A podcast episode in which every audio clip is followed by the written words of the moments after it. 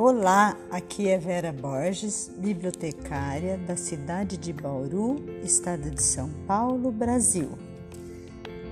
Vou apresentar um conto chamado O Olho Torto de Alexandre, de Graciliano Ramos. Este conto apresenta-se no livro Histórias de Humor da editora Scipione, da coleção Contos e Crônicas. Vamos lá?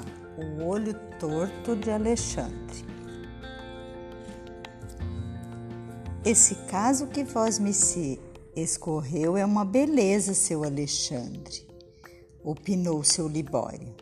E eu fiquei pensando em fazer dele uma cantiga para cantar na viola. Boa ideia, concordou o cego preto Firmino. Era o que o seu Libório devia fazer, que tem cadência e sabe o negócio. Mas aí, se não, se me dão licença, não é por querer falar mal, não, senhor. Diga, seu Firmino, convidou Alexandre. Pois é, tornou o cego. Vós me ser não se ofenda, eu não gosto de ofender ninguém, mas nasci com o coração perto da goela. Tenho culpa de ter nascido assim? Quando acerto num caminho, vou até topar. Destampe logo, seu Firmino, resmungou Alexandre enjoado. Para que essas nove horas? Então, como o dono da casa manda, lá vai o tempo. Essa história da onça era diferente a semana passada. Seu Alexandre já montou na onça três vezes e no princípio não falou no espinheiro. Alexandre indagou-se, engasgou-se e, quando tomou fôlego, desejou torcer o pescoço do negro. Seu Firmino, eu moro nesta ribeira há um bando de anos. Todo mundo me conhece e nunca ninguém pôs em dúvida a minha palavra. Não se arrepie, não, seu Alexandre. É que há umas novidades na conversa. A moita de espinho apareceu agora. Mas, seu Firmino, replicou Alexandre, é exatamente o espinheiro que tem importância. Como é que eu me iria esquecer do espinheiro? A onça não vale nada. Seu Firmino, a onça é coisa toa. Onças de bom gênio há muitas. O senhor nunca viu? Ah, desculpe, nem me lembrava de que o senhor não enxerga, pois no, nos circos há onças bem ensinadas. Foi o que me garantiu meu mano mais novo, homem sabido tão sabido que chegou a tenente de polícia. Acho até que as onças todas seriam mansas como carneiros se a gente tomasse o trabalho de botar os arreios nela. Vós você pensa de outra forma? Então sabe mais que meu irmão tenente, pessoa que viajou nas cidades grandes. Cesária manifestou-se. A opinião de seu Firmino mostra que ele não é tra traquejado. Quando a gente conta um caso, conta o principal, não vai esmiuçar tudo.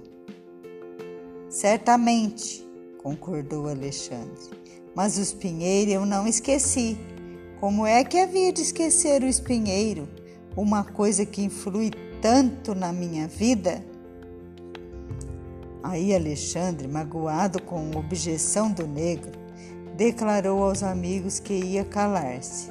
Detestava exageros, só dizia o que tinha passado, mas como na sala havia quem duvidasse dele, metia a viola no saco. Mestre Gaudêncio, curandeiro, e seu Libório cantador procuraram com bons modos resolver a questão Juraram que a palavra de seu Alexandre era uma escritura, e o cego, preto Firmino, desculpou-se rosnando. Conte, meu padrinho, rosnou das dores. Alexandre resistiu meia hora, cheio de melindres, e voltou às boas. Está bem, está bem. Como os amigos insistem. Cesária levantou-se, foi buscar uma garrafa de cachimbo e uma xícara. Beberam todos. Alexandre se desanuviou e falou assim: Acabou-se. Vou dizer aos amigos como arranjei esse defeito no olho. E aí, seu Firmino há de ver que não podia esquecer o espinheiro, está ouvindo? Prestem atenção para não me virem com perguntas e razões como as de seu Firmino. Ora, muito bem. Naquele dia, quando o pessoal lá de casa cobrou a fala depois do susto que a onça tinha causado a gente, meu pai reparou em mim e botou as mãos na cabeça. Valha-me, Nossa Senhora, que foi que lhe aconteceu, Xandu? Fiquei meio besta, sem entender o que ele queria dizer, mas logo percebi que todos se espantavam. Devia ser por causa da minha roupa, que estava uma lástima, completamente esmolambada. Imaginem voar pela capoeira no escuro, trepado naquele demônio. Mas a admiração de meu pai não era por causa da roupa, não. Que é que você tem na cara, Xandu? perguntou ele agoniado. Meu irmão tenente, que naquele tempo não, é, não era tenente, me trouxe um espelho. Uma desgraça, meus amigos, nem queiram saber. Antes de me espiar no vidro, tive uma surpresa. Notei que só distinguia metade das pessoas e das coisas. Era extraordinário. Minha mãe estava diante de mim e por mais que me esforçasse, eu não conseguia ver todo o corpo dela. Meu irmão parecia com um braço e uma perna, e o espelho que me entregou estava partido pelo meio. Era um, um pedaço de espelho. Que trapalhada será esta? disse comigo, e nada de atinar com a explicação. Quando me vi no caco de vidro, é que percebi o negócio. Estava com o focinho em miséria, arranhado, lanhado, cortado e o pior é que o olho esquerdo tinha levado sumiço. A princípio, não abarquei o tamanho do desastre, porque só avistava uma banda do rosto. Mas, virando o espelho, via o outro lado enquanto o primeiro, o primeiro se sumia. Tinha perdido um olho, o esquerdo, e era por isso que enxergava as coisas incompletas. Baixei a cabeça triste, assuntando na infelicidade e procurando um jeito de me curar.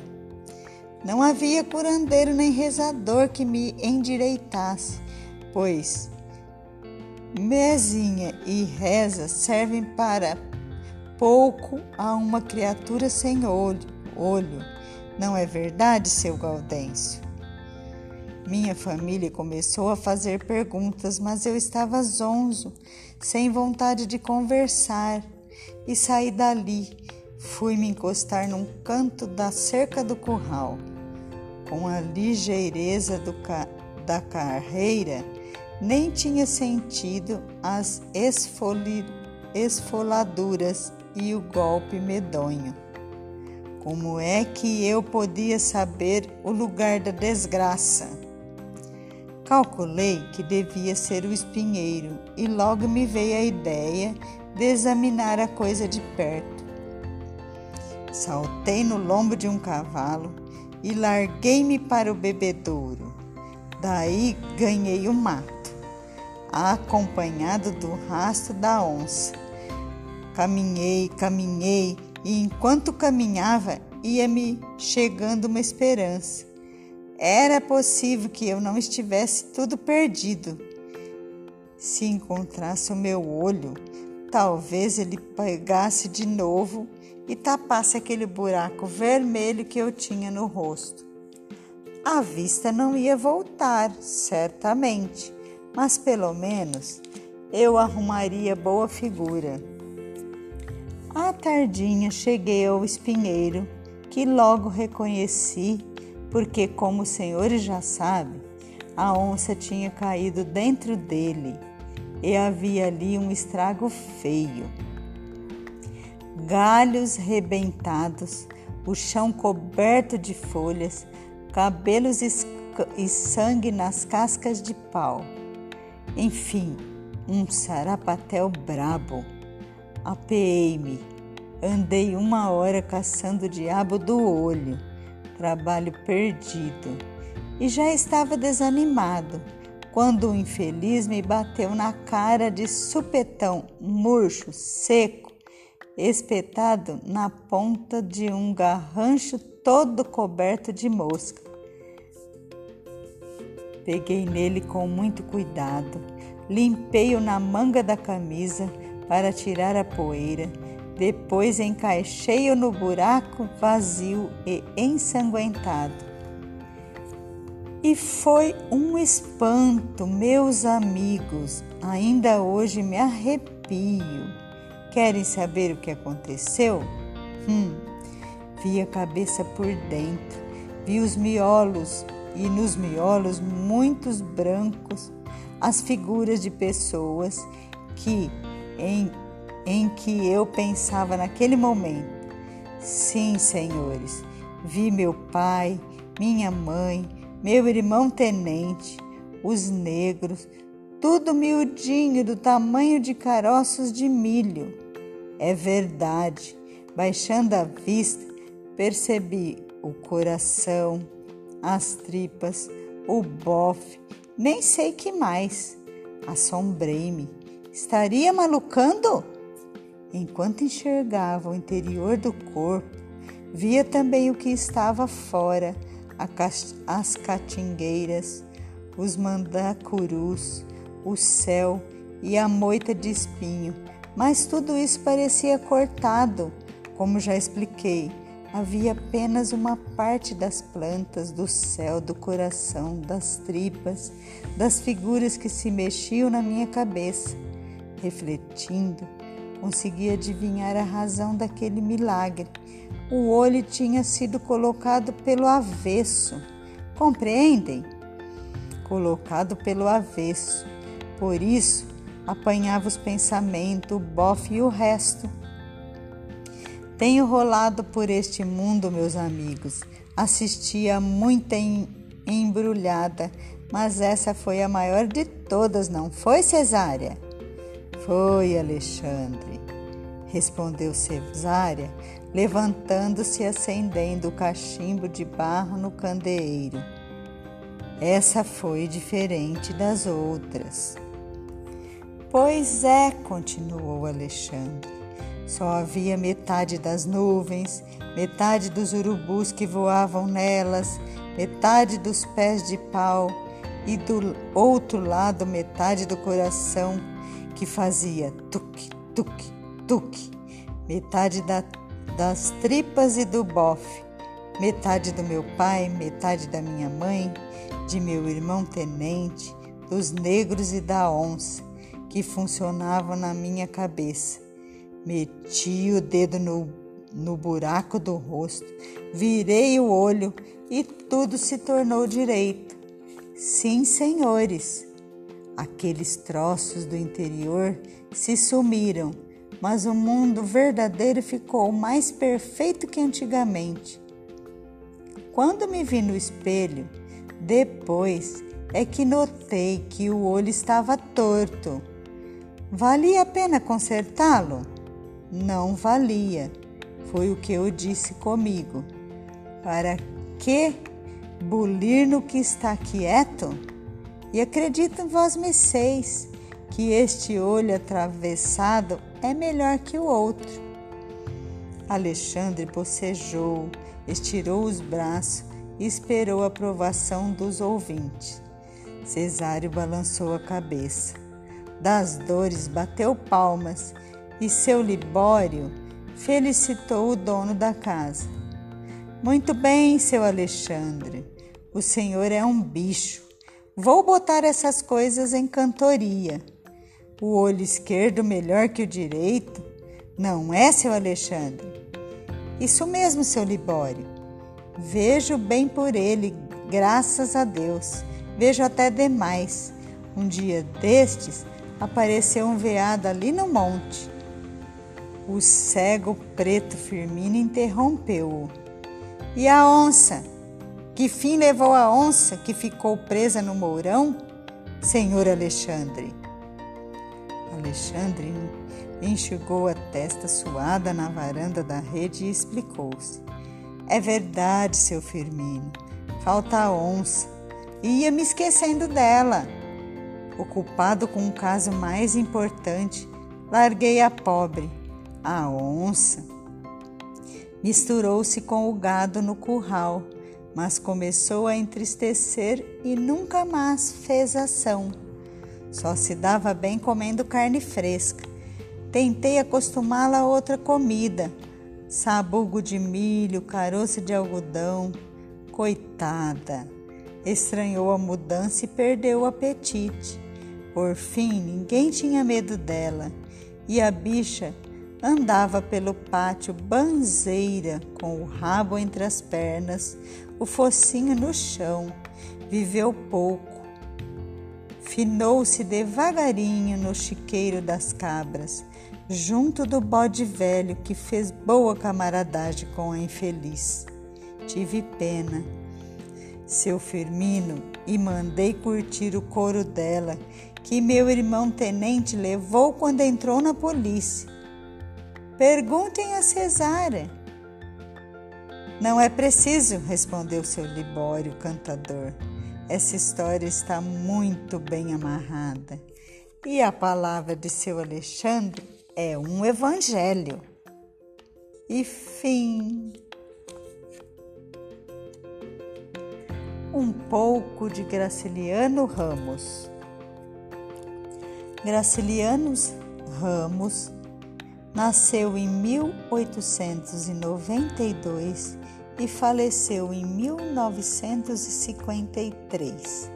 Nasceu em Quebrângulo, Alagoas, e faleceu no Rio de Janeiro.